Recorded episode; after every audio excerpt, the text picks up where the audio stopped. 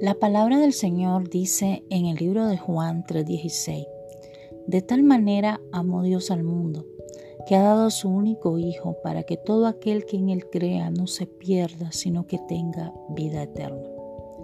Al examinar este versículo, nos podemos dar cuenta que primeramente la palabra del Señor nos dice que cuando Dios amó al mundo, lo amó de tal manera.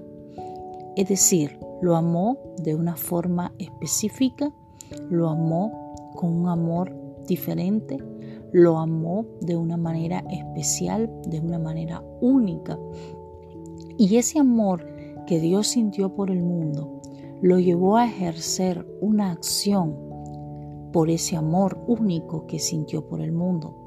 Amó al mundo de tal manera que lo llevó a dar a su único hijo, pero lo hizo no solamente porque lo amaba, no solamente porque lo amaba de una manera especial, sino que lo hizo con la intención de que el mundo, al recibir a Jesús, fuera hecho salvo a través de él.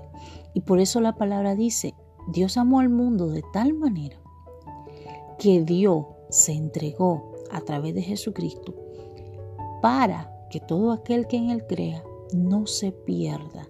Es decir, Dios vio al mundo perdido, Dios vio al mundo apartado completamente de él y Dios dijo, amo tanto al mundo, lo amo de una manera tan especial que voy a hacer algo, voy a dar a mi único hijo, pero no lo voy a hacer solo por hacerlo, lo voy a hacer para mostrarles a ellos un camino más excelente para que todo aquel que crea en Jesucristo no se pierda, para que aquellos que no lo conocen puedan venir a Él y tener a través de Él el acceso al reino de los cielos.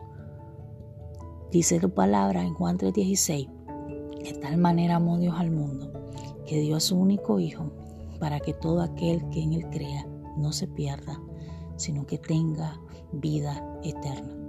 Esa es la razón del amor del Señor.